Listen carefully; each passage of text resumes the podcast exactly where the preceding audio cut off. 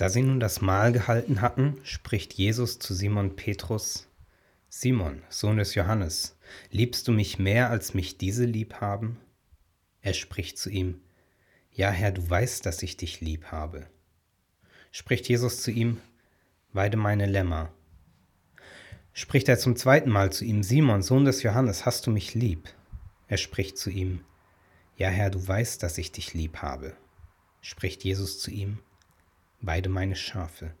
Spricht er zum dritten Mal zu ihm, Simon, Sohn des Johannes, hast du mich lieb? Petrus wurde traurig, weil er zum dritten Mal zu ihm sagte, hast du mich lieb, und sprach zu ihm, Herr, du weißt alle Dinge, du weißt, dass ich dich lieb habe.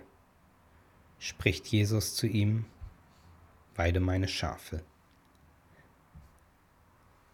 Dieser Text aus dem Johannesevangelium, 21. Kapitel, schließt an an die Erzählung vom großen Fischfang. Da hatten die Jünger die ganze Nacht versucht, etwas zu fangen, erfolglos. Jesus kommt zu ihnen, sie erkennen ihn zuerst nicht. Und er sagt zu ihnen, werft das Netz auf der anderen Seite des Bootes aus, sie tun es. Und, oh Wunder, das Netz ist voll, sie bringen es an Land. Und Jesus hat ein Frühstück für sie vorbereitet. Und jetzt sitzen sie beim Frühstück. Und all die Jünger, die mit dabei saßen, von sieben Jüngern ist die Rede, die sind in dieser Szene auf einmal außen vor und es entwickelt sich ein Dialog zwischen Petrus und Jesus. Und weil es dieser Dialog so sehr in sich hat, weil da so viel mitschwingt, möchte ich ihn nochmal genauer anschauen. Und dazu die Szenerie vor dem inneren Auge entstehen lassen fast idyllisch, da, wie die frühen Sonnenstrahlen sich im See Genezareth spiegelten. Der Himmel wolkenlos, der Wind vom See her noch morgendlich frisch, fast fröstelte ihn, doch das Lagerfeuer wärmte. Die kleinen Flammen knisterten und ab und zu zischte es kurz. Im Hintergrund der sanfte Rhythmus des Wassers. Zwischen den Stimmen, die hin und her gingen, da fragte einer nach Brot, der eine nach Fisch, wieder ein anderer wollte etwas zu trinken und dazwischen die Stimme Jesu, die so klang wie immer, naja, fast wie immer. Ihm war, als läge eine unausgesprochene Frage in der Stimme. Irgendwie kam es ihm so vor. Früher war er in solchen Momenten immer der lauteste gewesen, heute ganz kleinlaut schweigend, nur horchend auf Wind und Wellen und Feuer, und in ihm brannte es. Er hatte Jesus verraten, das dröhnte in seinen Gedanken, er hatte, er wusste, er musste, nein, er wollte darüber reden, jetzt. Jesus blickte ihn an. Er spürte einen Kloß im Hals, Trockenheit, Enge. Jesus fragte, Petrus, möchtest du etwas sagen? Alle schauten. Ich, stammelte er, den, den Fisch, ob ich noch mehr Fisch haben könnte. Gerne, sagte Jesus und reichte ihm Fisch. Petrus atmete durch. Jesus hatte ihm Fisch gegeben. Das war doch sicher Zeichen dafür, dass alles wieder gut war, oder? Verflixt, dachte er, er hätte ihn drauf ansprechen sollen. Er wusste, dass es hätte sein müssen es lag in der Luft, das war der Moment gewesen, das wäre der Moment gewesen. Aber wenn Jesus es nicht angesprochen hat, dann ist es doch jetzt wieder gut, oder? Jesus erhob sich und verabschiedete sich. Petrus saß da und winkte und fühlte und wusste nicht wie und ob. Petrus hatte Jesus verleugnet. Der Passionsgeschichte lesen wir davon. Eine ungeklärte Sache wurde noch nicht wieder drüber gesprochen. Hier in dieser Version der Geschichte, die ich eben vorgelesen habe, da bleibt das ungeklärt, weil unausgesprochen, unbearbeitet. Aber so ging die Geschichte nicht. Darum ein zweiter Versuch. Fast idyllisch, da, wie die frühen Sonnenstrahlen sich im See Genezareth spiegelten, der Himmel wolkenlos, der Wind vom See her noch morgendlich frisch, Fast fröstelte ihn, doch das Lagerfeuer wärmte. Die kleinen Flammen knisterten und ab und zu zischte es kurz, im Hintergrund der sanfte Rhythmus des Wassers. Zwischen den Stimmen, die hin und her gingen, da einer fragte nach Brot, ein anderer nach Fisch und wieder ein anderer wollte etwas zu trinken, die Stimme Jesu, die so klang wie immer. Naja, fast wie immer. Ihm war, als läge eine unausgesprochene Frage in der Stimme. Irgendwie kam es ihm so vor. Früher war er in solchen Momenten immer der lauteste gewesen, heute ganz kleinlaut, schweigend, nur horchend auf Wind und Wellen und Feuer, und das brannte in ihm. Er hatte Jesus verraten, das dröhnte in seinen Gedanken, er hatte. Er wusste, er musste, nein, er wollte darüber reden, jetzt. Jesus blickte ihn an. Petrus nahm seinen Mut zusammen und fragte, Alles gut? Jesus blickte ihn an, tief und liebend und lange. Alles gut, sagte er. Petrus fühlte sich erleichtert. Eine Last war von ihm abgefallen, war gar nicht so schlimm gewesen wie erwartet und ging ja auch ganz schnell vorbei. Doch je länger er da saß und das Feuer ansah, dachte er, dass er gerne mehr gesagt hätte das er gerne zum Ausdruck gebracht hätte, wie es in ihm aussah, dass er tief traurig gewesen war, gesagt hätte, wie viel ihm Jesus bedeutete. Es kam ihm fast flapsig vor, was er gesagt hatte. Er hatte sich so elend gefühlt, das hätte er gerne gesagt. An der Oberfläche gekratzt. Mehr war es wohl nicht. Alles geklärt? Wahrscheinlich nicht. Manche Situation löst aus, dass man gerne etwas gut machen will. Und manchmal kann man es nicht wieder gut machen. Dann will man aber vielleicht zumindest etwas Gutes machen. Aber auch so, so wie ich es hier geschildert habe, ging die Geschichte nicht.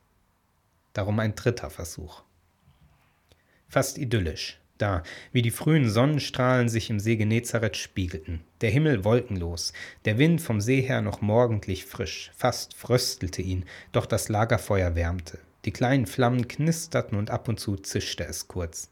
Im Hintergrund der sanfte Rhythmus des Wassers. Zwischen den Stimmen, die hin und her gingen, da fragte einer nach Brot, einer nach Fisch und wieder ein anderer wollte etwas zu trinken, dazwischen die Stimme Jesu, die so klang wie immer. Naja, fast wie immer. Ihm war, als läge eine unausgesprochene Frage in der Stimme. Irgendwie kam es ihm so vor. Früher war er in solchen Momenten immer der lauteste gewesen, heute ganz kleinlaut.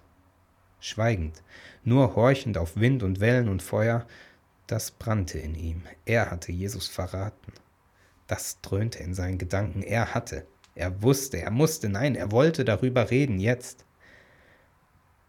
Jesus blickte ihn an und fragte ihn, Liebst du mich mehr, als mich diese lieb haben? Er hatte mit vielem gerechnet, aber nicht mit dieser Frage. Sofort antwortete er, Ja, Herr, du weißt, dass ich dich lieb habe. Dann sagte Jesus, Weide meine Lämmer. Während er noch überlegte, was Jesus damit meinte, fragte dieser ihn ein zweites Mal, Hast du mich lieb? Jetzt zögerte er.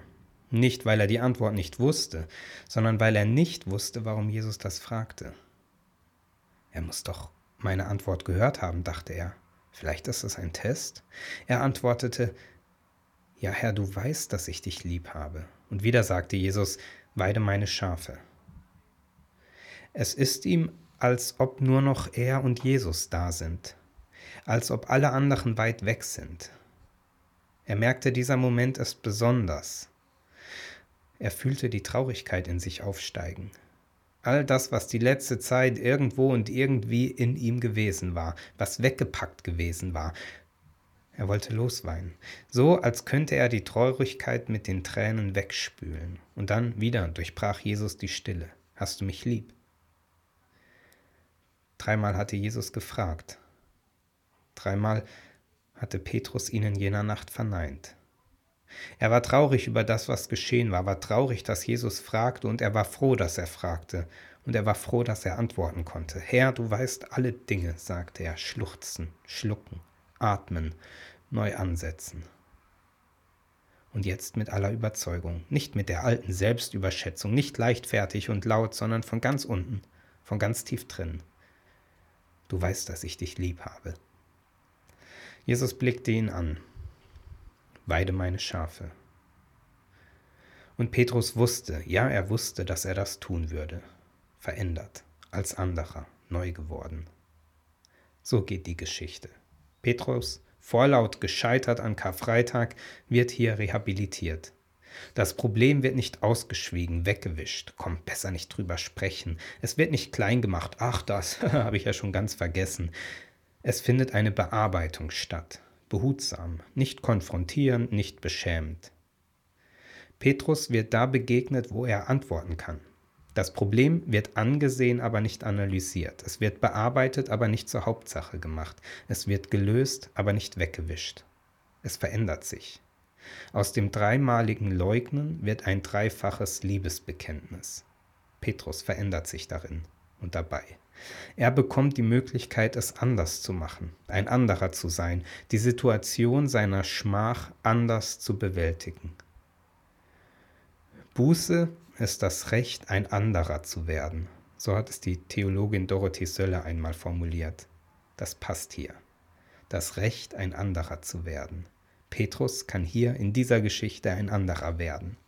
Und das ist beeindruckend, wie das erzählerisch gemacht wird, mit Motivwiederholung. Motive tauchen wiederholt auf. Das Kohlenfeuer, das taucht an einer anderen Stelle im Johannesevangelium schon auf, nämlich bei der Verleugnung da, wo sie sich versammeln und Petrus mit hinzutritt und er gefragt wird, ob er Jesus kennt und er es dreimal verleugnet.